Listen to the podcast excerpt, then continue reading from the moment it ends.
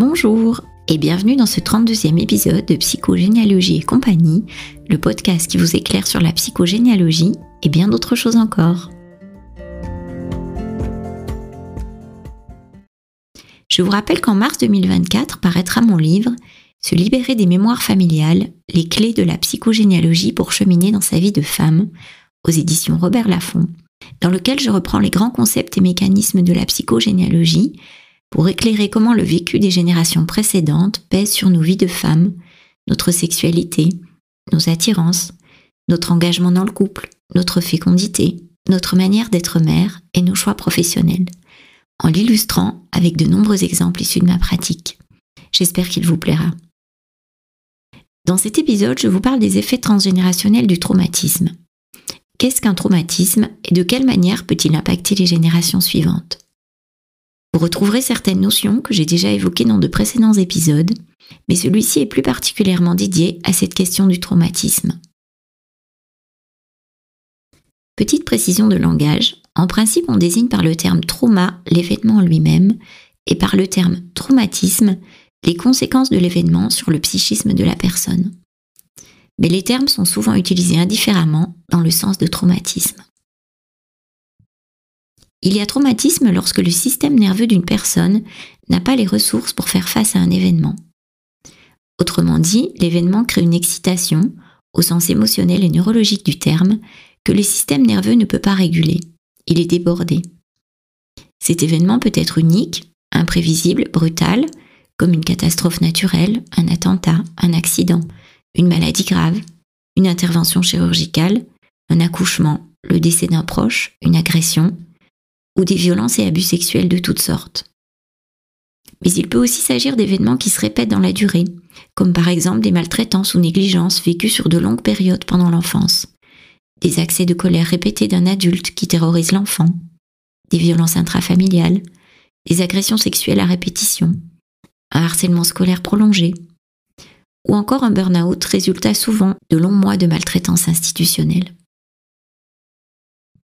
Ce qu'il faut garder à l'esprit, c'est que ce n'est pas l'événement lui-même qui crée le traumatisme, mais c'est la manière dont il est vécu par la personne.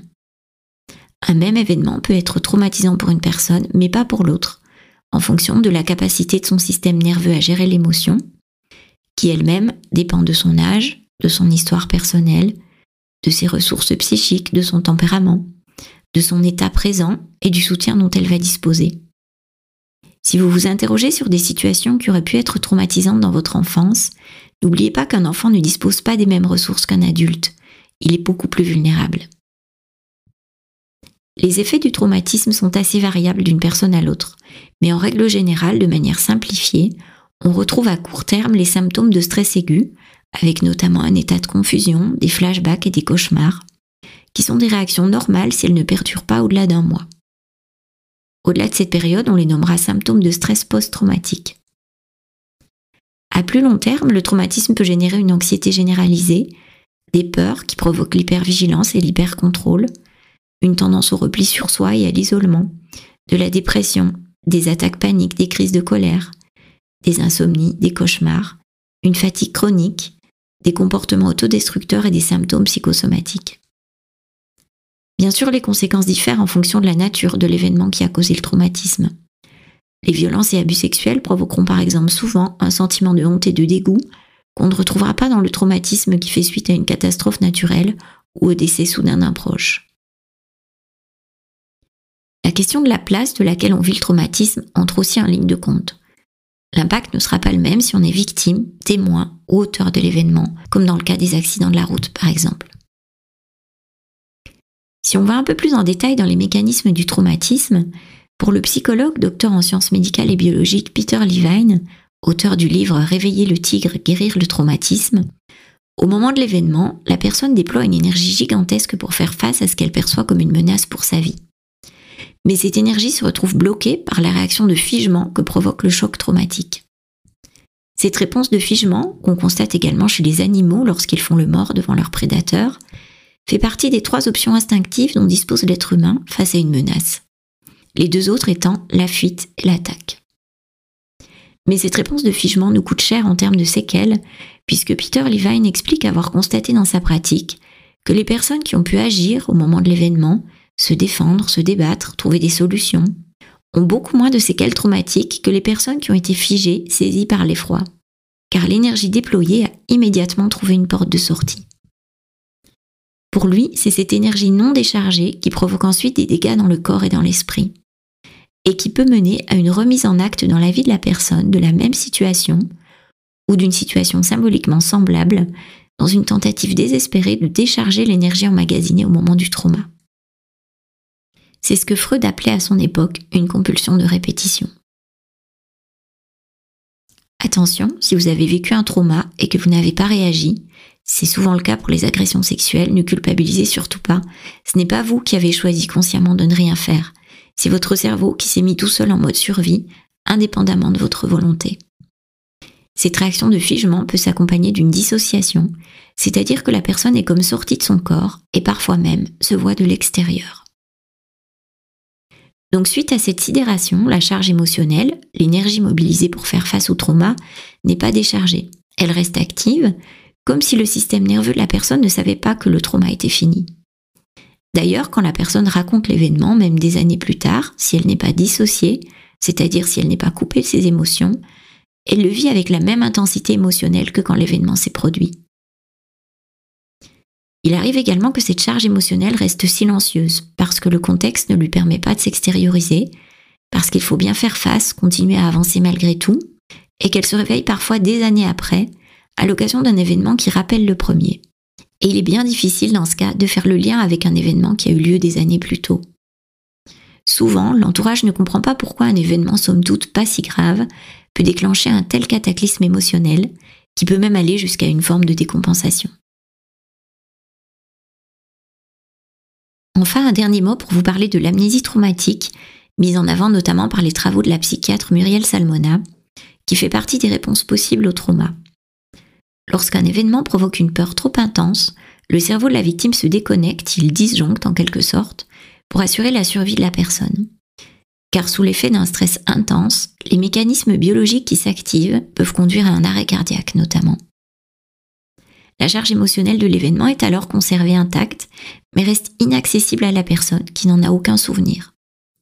Quand l'amnésie se lève, parfois des dizaines d'années plus tard, les souvenirs traumatiques ou des bribes de souvenirs reviennent à travers des flashbacks, des cauchemars ou des illusions sensorielles, faisant revivre l'événement avec la même peur et les mêmes sensations corporelles. Suite au trauma, d'autres mécanismes de défense peuvent être mis en place par la personne, comme le déni. La personne a accès à ses souvenirs mais choisit de ne pas y penser ni en parler. Ou le clivage, dans lequel le psychisme est coupé en deux, entre une partie qui sait ce qui lui est arrivé et une partie qui ne sait pas. Ces mécanismes de défense qui coupent la personne de ses émotions et sensations vont avoir une forte influence sur les effets du traumatisme sur les générations suivantes, puisque nous verrons que plus une émotion est non dite, plus elle pèse sur les descendants.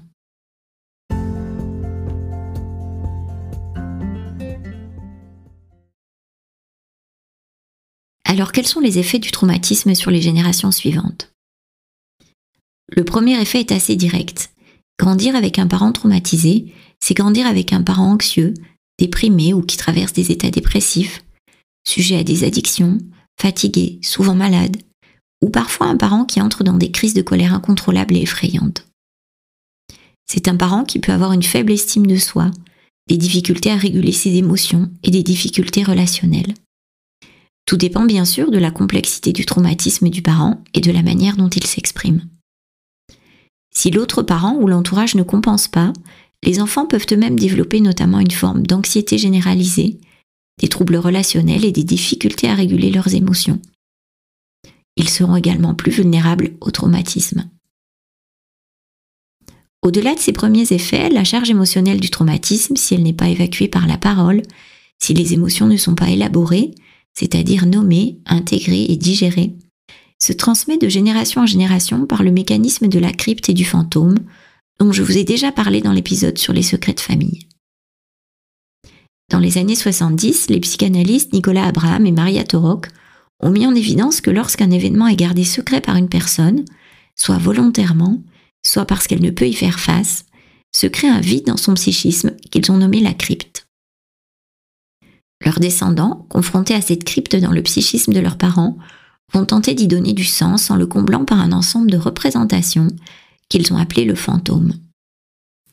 Le travail de ce fantôme dans l'inconscient, créant ainsi des troubles incompréhensibles. Pour le psychanalyste transgénérationnel Bruno Clavier, cette crypte n'est pas réellement un vide, mais elle contient en réalité toutes les émotions non élaborées, non verbalisées par la personne. Donc lorsqu'une émotion ou un ensemble d'émotions sont encryptées dans le psychisme du parent en raison d'un traumatisme, l'enfant, qui duplique les structures mentales de son parent pour construire son identité, se retrouve porteur de ces émotions, non verbalisées et parfois même non conscientisées par son parent, sans rien y comprendre. Le fantôme est donc, pour Bruno Clavier, toujours en lien avec les émotions encryptées, c'est-à-dire que si l'émotion emprisonnée dans la crypte relève de la tristesse, c'est de la tristesse qui se manifestera chez le porteur du fantôme. Si c'est de la colère, c'est de la colère qui se manifestera chez les descendants. Dans la pratique de la psychogénéalogie ou de la psychanalyse transgénérationnelle, à l'heure actuelle, les fantômes les plus couramment rencontrés sont ceux en lien avec des traumatismes provoqués par des pertes affectives brutales, le décès des parents dans l'enfance ou les décès d'enfants, et ceux causés par des violences et abus sexuels. Ces fantômes peuvent s'exprimer sur plusieurs générations, le plus souvent trois ou quatre. Plus particulièrement, il m'arrive régulièrement d'accompagner des femmes qui portent ainsi dans leur psychisme le traumatisme de leur mère, comme si elle avait vécu elle-même. Laura, par exemple, m'a contactée car elle se sentait tout le temps inquiète pour ses parents, depuis sa toute petite enfance. Elle se sentait obligée de prendre constamment de leurs nouvelles et s'inquiétait de manière démesurée pour leur santé. Elle faisait régulièrement des cauchemars dans lesquels elle perdait sa mère et ressentait une tristesse intense et démesurée quand une de ses connaissances perdait un de ses parents, ou même quand elle voyait une scène dans un film dans laquelle un des parents mourait. Cette inquiétude permanente l'étouffait et l'empêchait de vivre sereinement sa vie. Quand nous avons retracé son histoire familiale, elle m'a raconté que sa grand-mère maternelle était morte subitement d'une rupture d'anévrisme à l'âge de 45 ans, alors que ses enfants étaient encore adolescents. Sa propre mère avait seulement 15 ans. Elle n'a d'ailleurs jamais parlé de ce décès devant Laura. C'est un sujet tabou dans la famille. D'après le peu que Laura en savait, les enfants s'étaient tous sentis profondément coupables car ils étaient des adolescents plutôt difficiles. En réalité, cette culpabilité qu'on retrouve souvent dans le traumatisme était une tentative désespérée de reprendre une forme de contrôle sur la situation, de remettre du sens sur ce qui était pour eux totalement incompréhensible. La perte de sa mère, si jeune et si subitement, conjuguée au profond sentiment de culpabilité, a été un véritable traumatisme pour la mère de Laura, sur lequel elle n'a jamais pu mettre des mots. La charge émotionnelle, le fantôme, s'est donc transmise à Laura qui a réalisé qu'elle portait en elle des émotions qui ne lui appartenaient pas. Grâce à cette prise de conscience qu'elle a ancrée à travers un acte symbolique suivi d'un rituel de deuil pour sa grand-mère, Laura a ressenti enfin plus de légèreté dans le lien à ses parents. Parfois, la charge émotionnelle est si forte et si profondément enfouie qu'elle se ressent sur plusieurs générations. Celui qui porte le fantôme va souvent dire, en essayant de décrire cette charge émotionnelle, que ça vient de loin. Ce qui traduit bien qu'il se sent porteur d'une émotion qui vient de tout au fond de lui et qui lui semble étrangère. Il arrive que ce ressenti, qu'il accompagne depuis longtemps en toile de fond, une tristesse, une colère, une angoisse profonde, explose littéralement pendant une séance thérapeutique au moment où l'on touche du doigt son origine, dans un débordement émotionnel incompréhensible pour celui qui le ressent. Stéphanie souffre d'insomnie depuis la naissance de son premier enfant, un garçon, qu'elle a eu à 28 ans. La nuit, elle se sent en permanence en état d'hypervigilance, comme si quelque chose de grave allait arriver et qu'il fallait qu'elle anticipe tout toute seule. Quand nous travaillons sur son histoire familiale, elle découvre que son arrière-grand-père a été mobilisé comme soldat au tout début de la Première Guerre mondiale en août 1914, alors que son arrière-grand-mère, âgée de 28 ans, était enceinte de son premier enfant, un garçon, le grand-père de Stéphanie. Cette arrière-grand-mère, arrivant d'Italie sans famille en France, s'est trouvée dans une situation d'extrême vulnérabilité quand son mari est parti à la guerre. Et Stéphanie imagine avec beaucoup d'émotion les nuits qu'elle a passées à s'inquiéter pour son sort et ce qui se passerait pour elle s'il ne revenait pas. Il est décédé peu après avoir été mobilisé, au petit matin du 26 septembre 1914. Ce 26 septembre, c'est aussi la date d'anniversaire de son arrière-grand-mère et la date de naissance de sa propre fille. En se projetant dans l'histoire de son arrière-grand-mère, Stéphanie est envahie d'une immense émotion. Une vague de tristesse la submerge. Elle comprend qu'elle a porté toute l'inquiétude et la tristesse de son arrière-grand-mère, qu'elle ne dort plus depuis la grossesse de son fils, car dans cette famille, dans laquelle ne sont nées que des filles par la suite, il se passe quelque chose de grave quand on attend un garçon. Après cette séance, Stéphanie a dormi à point fermé pendant une semaine. Puis ses insomnies sont revenues petit à petit, signe sans doute que d'autres traumatismes sont à traiter, car un fantôme est rarement seul chez un adulte, à la différence des enfants. En revanche, depuis cette séance, Stéphanie, qui ne rêvait plus depuis des années, rêve à nouveau. Quelque chose s'est remis en route dans son inconscient. Tout comme pour les secrets de famille, dont une grande partie sont d'ailleurs des non-dits en lien avec des traumatismes, la charge émotionnelle qui n'est pas exprimée par une génération cherche parfois à se dire, à travers des rêves, des cauchemars, des phobies ou des manifestations corporelles dans les générations suivantes. J'ai accompagné ainsi une jeune femme qui avait grandi avec une asymétrie mammaire, c'est-à-dire qu'un seul de ses seins s'était développé à l'adolescence. Elle avait réalisé une opération de chirurgie esthétique quelques années auparavant, mais son sein reconstruit était resté très douloureux. Quand nous avons commencé à travailler sur son histoire familiale, elle m'a raconté que sa grand-mère maternelle avait perdu un bébé peu après sa naissance étouffée par son sein alors qu'elle l'allaitait au lit. Et c'est au moment même où elle a prononcé ces mots issus du roman familial qu'elle a fait le lien avec son asymétrie mammaire. À la séance suivante, ses douleurs avaient disparu. Il arrive aussi parfois qu'un descendant remette en acte le traumatisme de son parent, des accidents semblables qui arrivent au même âge par exemple, comme l'avait relevé la fondatrice de la psychogénéalogie Anne Ancelin Berger mais ce sont rarement des répétitions à l'identique, plus souvent des répétitions d'ordre symbolique, comme s'il fallait rejouer la scène pour la transcender. J'ai ainsi accompagné une jeune femme qui avait fait un malaise incompréhensible en réaction à la péridurale au moment de l'accouchement de son fils, alors que tout s'était très bien passé pour la naissance de sa fille. Ce malaise l'a plongée dans un état second, comme si elle n'était pas là. Et elle a plus tard fait le lien avec le traumatisme de sa mère, qui avait perdu un garçon à la naissance alors qu'elle était sous anesthésie générale. Ne pas être là à l'accouchement de son fils, c'était revivre symboliquement ce qu'avait vécu sa mère avant elle. Dans son livre Ces enfants qui veulent guérir leurs parents, Bruno Clavier a montré que les enfants, à travers leurs symptômes, qu'ils soient psychiques, comportementaux ou corporels, cherchent à exprimer le traumatisme de leurs parents qu'ils ressentent sans pouvoir l'expliquer. Il donne ainsi l'exemple d'une petite fille qui, à 4 ans, subitement ne veut plus aller à l'école, sans que ses parents ne puissent identifier une cause précise.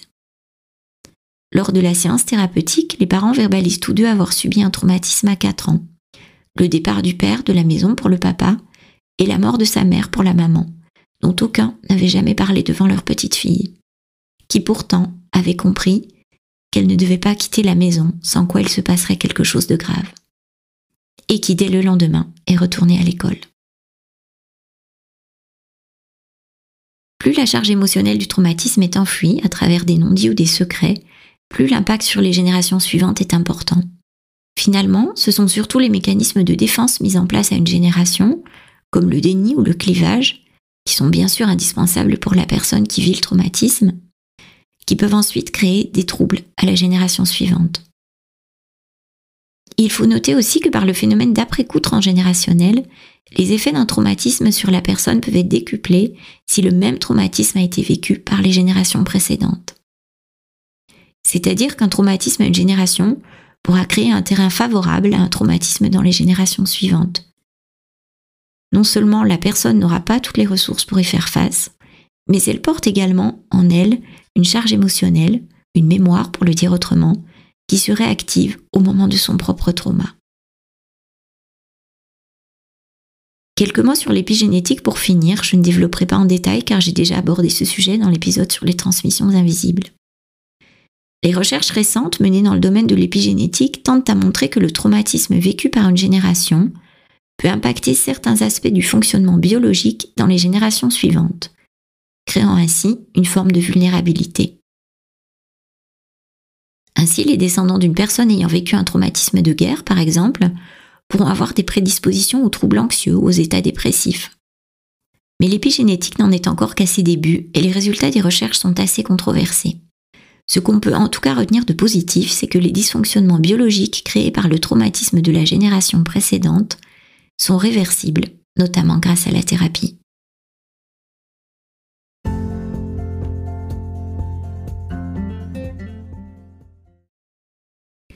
Les effets transgénérationnels d'un traumatisme pourront donc prendre la forme d'émotions, de sensations, de cauchemars, de phobies, de symptômes corporels inexpliqués. Attention toutefois, il n'est pas toujours évident de distinguer les effets d'un traumatisme vécu par la personne elle-même, dont elle serait amnésique, des effets transgénérationnels du traumatisme vécu par un ascendant, le plus souvent un parent ou un grand-parent. En principe, un traumatisme transgénérationnel va se manifester à travers des expressions plus symboliques, des cauchemars, des symbolisations corporelles, alors que le traumatisme vécu par la personne envahit toute la sphère émotionnelle et corporelle, mais la différence est parfois ténue. Si vous avez le sentiment de porter la charge émotionnelle d'un traumatisme qui ne vous appartient pas, un accompagnement en psychogénéalogie peut vous permettre de l'identifier et de vous en libérer. Mais attention, c'est un parcours thérapeutique qui peut prendre du temps chez les adultes. Tout d'abord, cela nécessite d'identifier d'où viennent les émotions, sensations ou images qui vous habitent, distinguer ce qui provient de votre propre histoire, avec parfois vos propres traumatismes, de ce dont vous avez hérité. Ensuite, il faut pouvoir libérer cette charge émotionnelle qui n'est pas à vous, autour de laquelle pourtant une partie de votre personnalité s'est structurée. Dans certaines situations, les effets seront immédiats, dans d'autres, quand l'émotion de l'autre en soi est profondément et structurellement enfouie dans le psychisme, le travail peut prendre plus de temps, mais le chemin vaut toujours la peine d'être emprunté. Si vous avez vous-même vécu un traumatisme, des approches comme le MDR, le FT, l'ICV ou le Somatic Experiencing vous permettront de débloquer les émotions et l'énergie bloquées dans votre esprit et votre corps. Voilà pour ces quelques éclaircissements autour de l'effet transgénérationnel des traumatismes. J'indiquerai comme d'habitude dans la description de cet épisode les ressources sur lesquelles je me suis appuyée. Et si vous voulez en savoir plus sur l'accompagnement que je propose à distance ou en cabinet, rendez-vous sur mon site internet sophieduverne.com. À bientôt!